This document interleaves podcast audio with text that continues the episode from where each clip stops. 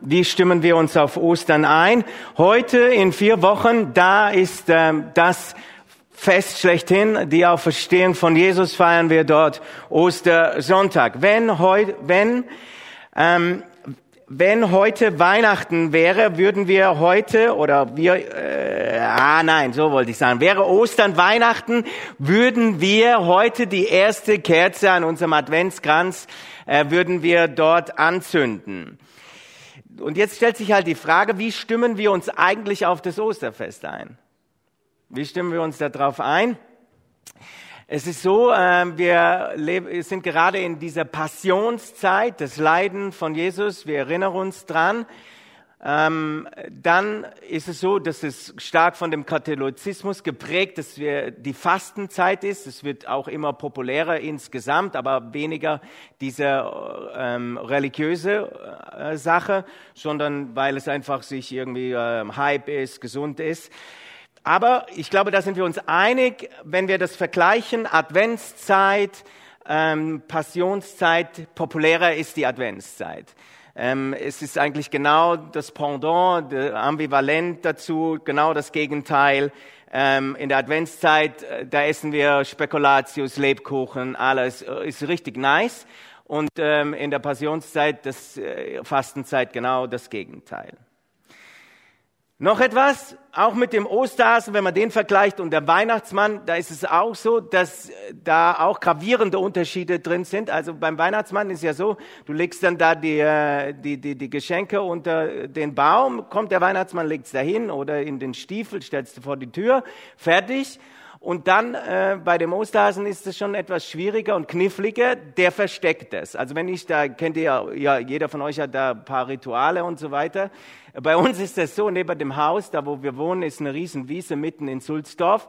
Und äh, da geh ich, gehen wir öfters mit unseren Kindern hin. Unter anderem, meine Frau ist für das Verstecken, also sie ist der Osterhase, versteckt dort auf dieser Wiese da das Zeug äh, oder halt die Sachen, ihr wisst, was ich meine. Und dann und dann ist es so, die, die Kinder, die sind ja natürlich schon auf 180 und so und die rennen dann da los und so. Ah, und am Anfang ist es auch richtig nice und richtig gut, die finden die Sachen. Aber zum Schluss wird es richtig heftig, oder? Ja. Und dann ist es so, dass meine Frau gar nicht mehr weiß, wo die Sachen sind. Also, ich wollte euch einfach diesen Vergleich zwischen Ostern und ähm, ähm, dieser Osterzeit, vor Osterzeit und Advent ähm, euch darstellen und diese Unterschiede. Jetzt ein großer Sprung. Unser lebendiger Gott ist auch nicht der Osterhase, der das Gute irgendwo versteckt hat und sich darüber freut, wie wir verzweifelt danach suchen. Er, sein tiefer Wunsch ist, dass wir ihn finden, dass wir Ruhe finden bei ihm auf unserer Suche des Lebens, die natürlich viel, viel komplexer ist wie die Suche nach irgendwelchen Ostereiern. Die Suche nach dem Sinn und Glück ist in uns Menschen hineingelegt. Das hat Gott in jeden von uns hineingelegt. Wenn wir in Römer 1 schreibt der Apostel Paulus, seit Erschaffung der Welt haben die Menschen die Erde und den Himmel und alles gesehen, was Gott erschaffen hat und können daran ihn, den unsichtbaren Gott, in seiner ewigen Macht und seinem göttlichen Wesen klar erkennen. Dort sehen wir, dieses hat Gott in uns hineingelegt, dass wir ihn erkennen können, schon wenn wir die Natur anschauen. In uns ist hineingelegt, dass wir ihn finden. Ihn und die Sehnsucht nach ihm ist in uns hineingelegt. Wir brauchen einen Lebenssinn. Wir sehnen uns nach einem Ziel. Wir sehnen uns nach dem dreieinigen Gott. Wir sind auf der Suche nach dem Urheber, nach dem Ursprung Wir wollen unsere Ostersuche starten mit vier Männern, die Jesus ziemlich verzweifelt suchen und ihren gemeinsamen Freund auf spektakuläre Weise zu seinem Glück verhelfen. Und dazu lesen wir Verse aus dem Markus Evangelium Kapitel 2, die Verse 1 bis 5. Und dort heißt es, Jesus heilt einen Gelähmten. Einige Tage später kehrte Jesus nach Kapernaum zurück.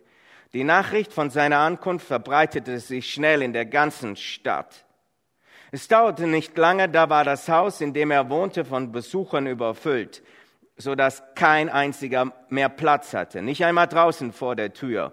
Und er verkündete ihnen Gottes Wort. Da kamen vier Männer, die einen Gelähmten auf einer Matte trugen. Es gelang ihnen nicht, durch die Menge zu Jesus vorzudringen. Deshalb deckten sie das Dach über ihm ab. Dann ließen sie durch die Öffnung den Kranken auf seiner Matte runter. Als Jesus ihren Glauben sah, sagte er zu dem Gelähmten, mein Sohn, deine Sünden sind dir vergeben. Das sagt Jesus zu ihm. Jetzt könnt ihr euch das mal vorstellen. Wir sitzen hier im Gottesdienst und bam, es bröckelt da äh, etwas hinunter. Immer mehr wird das Ganze und alle schauen natürlich nach oben. Das Dach ist offen und da schauen irgendwie ein bisschen verdatterte, aber trotzdem triumphierende, erwartungsvolle Gesichter runter. Und dann auf einmal kommt da noch ein, ein, ein Fünfter und äh, da lassen die und mit diesen vier Seilen die, ihren Freund, den Gelähmten, runter. Ich glaube nicht, dass wir den Gottesdienst irgendwo fortsetzen könnten. Das wäre fertig. Und jetzt wollen alle wissen, was diese ganze Aktion soll. Und vor allem, wie wird jetzt Jesus auf diese ganze Aktion, die dort gemacht worden ist von diesen vier Jungs, wie wird er dort reagieren? Und was passiert? Jesus sieht den Gelähmten da vor sich und was sagt er? Dir sind deine Sünden vergeben. Und also, wenn ich der Gelähmte gewesen wäre, ich hätte gesagt, ja, ich höre nicht ganz richtig. Du siehst doch mich, Jesus. Du weißt doch, was ist. Und ich habe schon von dem Ganzen gehört, dass du so mega viele Wunder getan hast. Und dann sagst du mir, meine Sünden sollen mir vergeben werden. Du weißt, was mein Problem ist. Mein Problem ist, ich bin gelähmt. Und sag doch jetzt einfach, sei geheilt und alles ist gut und ich gehe wieder. Es ist so, dass Jesus ähm, das schon sieht und auch den Körper des Mannes, dass der gelähmt ist. Und das hat er ja in vielfacher Weise auch gezeigt. Doch Jesus weiß etwas, was der Kranke nicht weiß. Dass dieser Kranke noch ein viel größeres Problem hat, das war hart gesagt, als seine kranken Beine und seinen lahmen Rücken.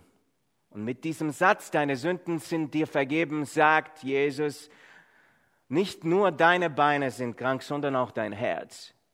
Dein, dein Herz ist krank, dein Inneres. Im, im, äh, Im Hebräischen ist das Herz das komplette, der komplette Mensch, Körper, Seele und Geist, also dein Inneres, dein, dein Charakter, wie du bist. Das mein Sohn, das ist ein viel größeres Problem. Das will Jesus damit sagen. Deine Sünden sind dir vergeben. Wir sagen ja, Hauptsache gesund. Hauptsache gesund. Und ähm, ich höre das schon auch recht oft, überhaupt wenn du dann bei Geburtstagen bist und so, ja, Hauptsache ich bin gesund. Und Corona hat das dann noch ins äh, Unermessliche dann äh, hinaus manövriert. Das bleibt gesund bei jeder Mail und wenn du irgendetwas gehört hast, kam das dann. Ähm, es ist so, dass die wenigsten Menschen, die damals blind waren, das hat viel auch mit Hygiene zu tun gehabt und natürlich auch mit den Möglichkeiten, die wären heute blind oder gelähmt weil man heute so unglaublich viele Spezialisten, Medikamente hat, die da helfen könnten oder zumindest auch den Alltag einfacher zu machen. Und diese Möglichkeit, die lassen wir uns einiges kosten. Trotzdem, wenn ich so überlege, wenn, wenn wir einen gesunden Körper uns, wenn ein gesunder Körper uns wirklich richtig glücklich machen würde, dann werden wir das glücklichste Volk der ganzen Welt. Das sind wir nicht. In einem Ranking ist es so, letztens durchgelesen, also die Skandinavier sind, keine Ahnung, ob es mehr oder Vorfahr äh, die Vorfahren Wikinger waren, ich weiß nicht, sind da die, ähm, sind äh, zumindest die letzten Jahre so die, die glücklichsten Menschen. Was da genau ist, weiß ich nicht. Ähm, und dann habe ich aber auch gemerkt, im Nachdenken über diesen Satz, Hauptsache gesund, so einfach, Daniel, ist es auch nicht.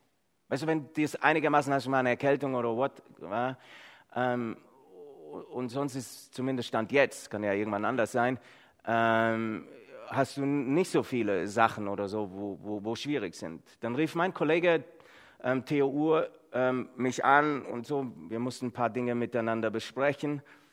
Und dann sagte er, eigentlich wollten wir das Gespräch, ähm, war zu Ende, sagte er, bleibt gesund, bleibt gesund.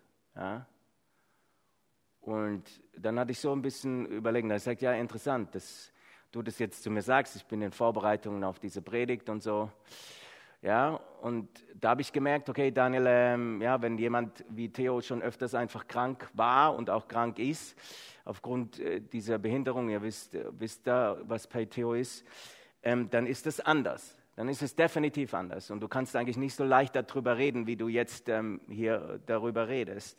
Und gut, dann er, haben wir, sind weiter dann gekommen ins Gespräch, wo er gesagt hat, gut, Daniel, es müssen die Prioritäten müssen klar sein. Die Prioritäten müssen klar sein. Die erste Priorität ist, dass du Sohn, dass du Tochter, dass du Eigentum von Jesus bist und dass dein Name im Lebensbuch geschrieben ist. Das ist die erste Priorität. Und dann kann, können die anderen Dinge, dann kann Gesundheit kommen und was weiß ich noch was. Jesus konfrontiert diesen Gelähmten mit seinem Hauptproblem. Du hast die Tiefe der Sehnsüchte deines Herzens unterschätzt.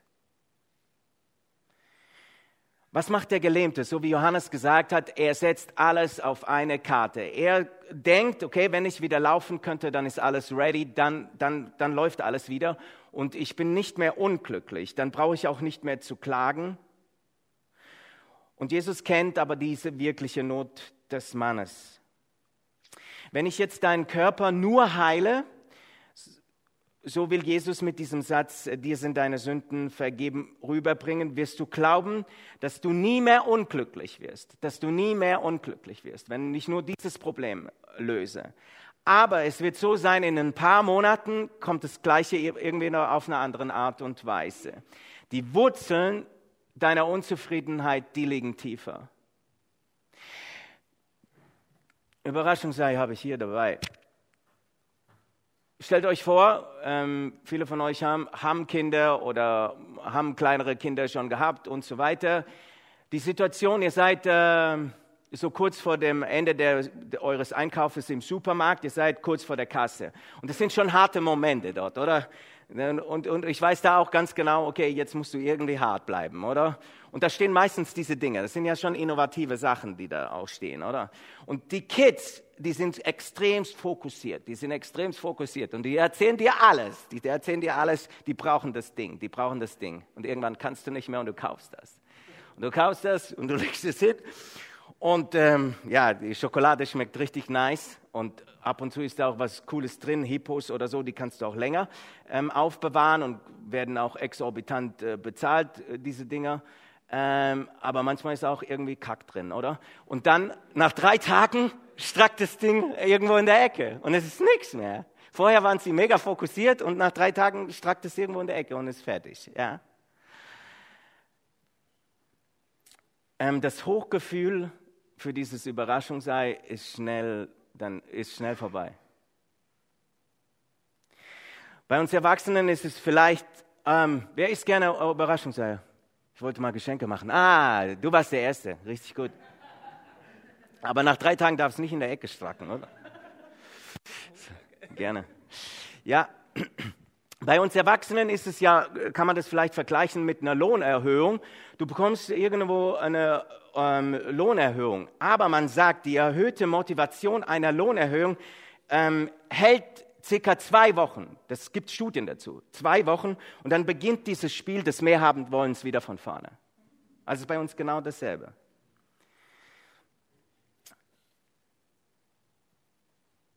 Die Frage, die ihr euch ähm, stellen dürft, auch nach dem Gottesdienst oder während der kommenden Woche, was ist gerade in diesem Moment oder in den vergangenen Tagen dein größter Wunsch, deine größte Sehnsucht, mit dem du zu Jesus gehen würdest. Das ist der richtige Platz, mit, wo du hingehen solltest.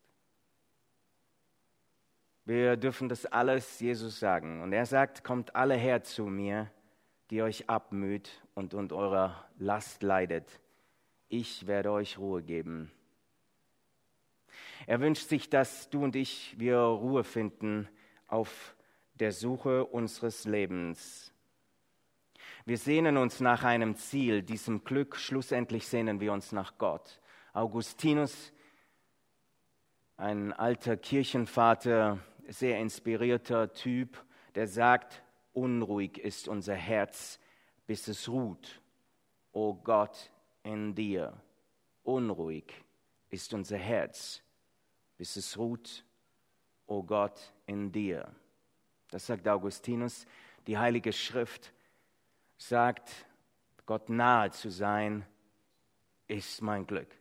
Gott nahe zu sein ist mein Glück. Psalm 73, 28. Es lohnt sich, den Sinn dieses Glück Gott zu suchen. Und er hat gesagt, er wird sich finden lassen. Wir brauchen nicht nur diese Heilung von ihm, unsere Probleme, unsere Herausforderungen, wir brauchen den Heiler schlechthin. Wenn Jesus sagt, deine Sünden sind dir vergeben, heißt das zum einen im übertragenen Sinne, wenn du mich hast, werde ich dir die Erfüllung, die Fülle des Lebens schenken. Und wenn du mich enttäuscht, werde ich dir immer, ich werde dir immer vergeben. Ich bin der Einzige, der dein Herz wirklich frei machen kann und für immer heilt.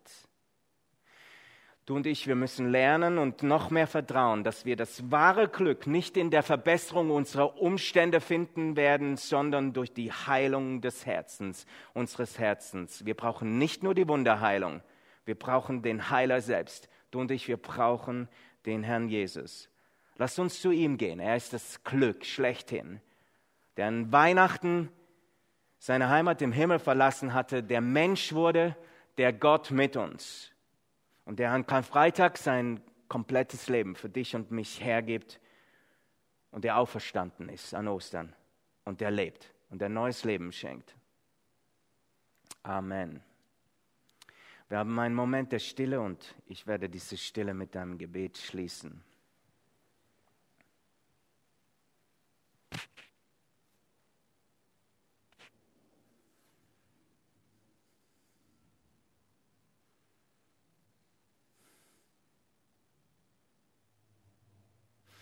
Ja, lieber Vater im Himmel, du kennst unsere Sehnsüchte, du kennst unsere Sehnsucht nach Glück, nach Gesundheit, nach Frieden, nach all diesen Dingen, die du kennst, die du weißt, dass wir sie brauchen.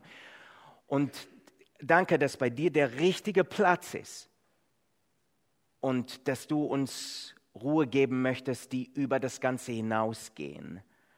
Und da bitte ich dich, dass wir dich suchen, weil du unser komplettes Glück bist. Du bist unser Glück schlechthin, Jesus. Und ich danke dir so sehr, dass du uns jetzt hineingestellt hast in diese vorösterliche Zeit, in diese Passionszeit, wo wir erinnert werden dürfen, was du für uns getan hast. Und wir möchten dir so sehr danken, dass du lebst, dass du auferstanden bist und dass du sagst, wir dürfen auch leben. Das bitten wir dich, Jesus, in deinem Namen. Amen.